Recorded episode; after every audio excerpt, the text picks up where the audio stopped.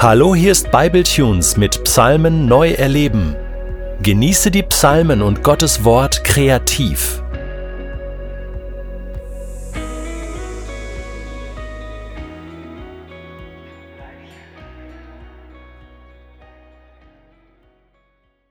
Psalm 46 beschreibt, wie die Erde wankt und Berge beben, wie Königreiche ins Wanken geraten und die Unsicherheit auf dieser Erde zunimmt. Damit ist Psalm 46 ein Psalm für unsere Zeit. In unseren Zeitungen lesen wir von Kriegen und drohenden Konflikten auf der Welt, von sich verschiebenden politischen Systemen, von Inflation. Wir spüren vermutlich alle diese Unsicherheit, was die Zukunft bringt, und wir warten gebannt darauf, ob sich dieses Wanken wieder beruhigen wird und wir ruhigeren Zeiten entgegengehen oder ob wir erst Vorbeben einer größeren, kommenden Erschütterung erleben. Und dieses Wanken erleben wir nicht nur draußen in der Welt, weit außerhalb unserer Kirchenmauern. Kirchen und Gemeinden im deutschsprachigen Raum, aber auch global erleben Erschütterungen. Aufrüttelnde Geschichten von geistlichem Machtmissbrauch kommen an die Oberfläche. Und zwar quer durch alle Konfessionen, da kann man gar nicht mit dem Finger auf nur eine Gruppe zeigen.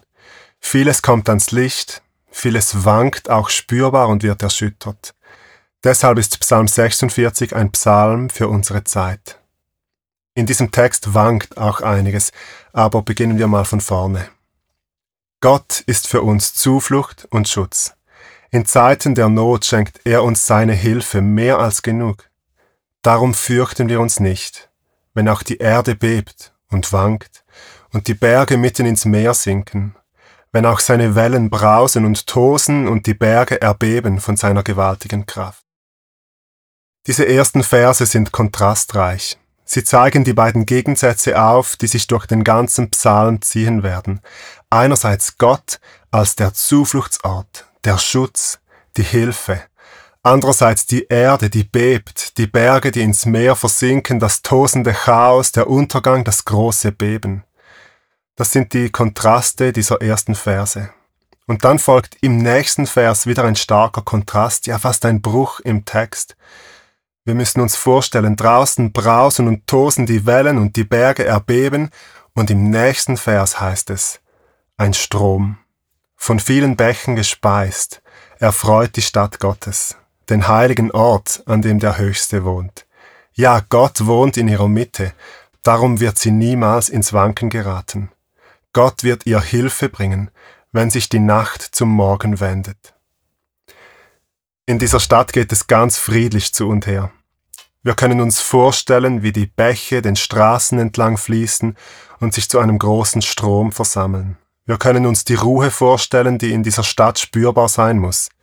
Und dann wieder der starke Kontrast im nächsten Vers. Völker geraten in Aufruhr, Königreiche wanken, Gott lässt seine Stimme nur einmal erschallen und schon vergeht die ganze Welt. Diese beiden Kontraste, Gott in seiner friedlichen, heiligen Stadt und die Welt in ihrem Aufruhr prallen aufeinander. Der Psalmist lässt uns hinter den Vorhang des Weltgeschehens blicken und sagt, Gott spielt in diesem Wanken in der Welt eine aktive Rolle. Er hat sich nicht teilnahmslos in seine schöne Stadt zurückgezogen und die Welt sich selbst überlassen, sondern er lässt seine Stimme nur einmal erschallen und schon vergeht die ganze Welt. Dieses Eingreifen Gottes ins Weltgeschehen klang bereits in Vers 4 an, als es hieß, die Berge erbeben von seiner gewaltigen Kraft. Und es wird sich in den Versen, die jetzt kommen, zu einem eindrücklichen Finale steigern.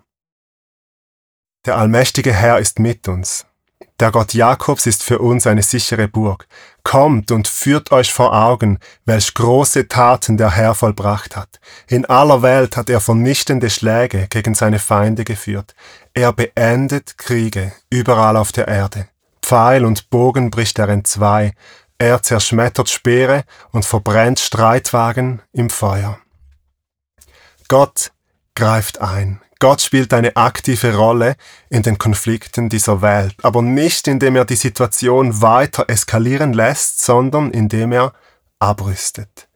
Er beendet Kriege überall auf der Erde. Pfeil und Bogen, Panzer und Raketen bricht er entzwei.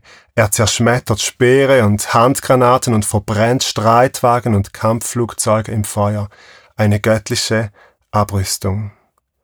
Psalm 46 ist ein Gebet für unsere Zeit, für den Krieg in der Ukraine und den Terror der Hamas. Das ist kein himmelblau naiver Pazifismus, der darum bittet, dass die Leute ein bisschen netter sind zueinander. Und es geht auch nicht darum, mit diesem Psalm herumzuwedeln, wenn Nationen ihr Recht auf Selbstverteidigung militärisch durchsetzen. Aber dieser Psalm weist uns auf die biblisch begründete Hoffnung, dass Gott den menschlichen Kriegen eines Tages ein Ende bereiten wird und wirklichen Frieden, nicht nur Waffenstillstand, bringen wird. Dieser Frieden ist momentan noch eine Sehnsucht, ein Gebet, eine Hoffnung auf Gottes Eingreifen. Aber es gibt in dieser Zeit einen Ort, eine Stadt, an der dieser Frieden bereits Realität ist. Eine Burg, die schützt und vor Unheil bewahrt. Die heilige Stadt, wie sie im Psalm beschrieben wird. Ein Ort, der jetzt schon vom Frieden Gottes durchdrungen ist. Diese Stadt ist nicht das irdische Jerusalem. Das irdische Jerusalem steht ja gerade im Zentrum vieler Spannungen und wir sollten mit Psalm 122 wirklich für seinen Frieden beten. Diese Stadt ist auch nicht die sichtbare Kirche oder die Ortsgemeinde. Jeder, der schon länger als ein paar Tage Christ ist, weiß, dass die sichtbare Kirche, obwohl sie viel Schönes in sich trägt, auch viel Menschliches und Unsicheres und nicht zuletzt viel Konflikt und Streit in sich beherbergt. Die heilige Stadt, die sichere Burg, von der Psalm 46 spricht, ist Gott selbst.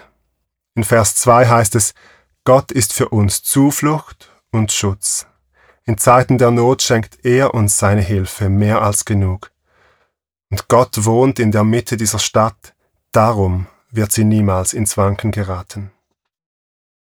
Psalm 46 verweist uns heute in der aktuellen Weltlage auf den Zufluchtsort in stürmischen Zeiten.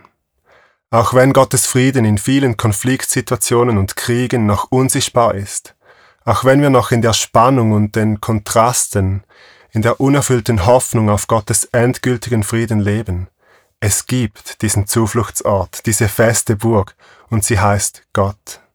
In seiner Gegenwart findest du Ruhe im Sturm. Der allmächtige Herr ist mit uns, der Gott Jakobs ist für uns eine sichere Burg. Und in Sprüche 18, Vers 10 steht, Ein fester Turm ist der Name des Herrn, in diesen flüchtet sich der Gerechte und ist in Sicherheit. Diese Sicherheit bedeutet nicht, dass wir unser Leben lang von Krieg oder Leid verschont werden. Auch nicht, dass wir eine sichere Rente haben oder gesundheitlich unversehrt bleiben. All das kann dir in dieser Welt genommen werden. Aber was du in diesem festen Turm, in dieser sicheren Burg, in dieser heiligen Stadt erleben kannst, ist ein Frieden, wie ihn die Welt nicht geben kann. Und ich lade dich ein, heute Zeit an diesem Ort mit diesem Gott zu verbringen.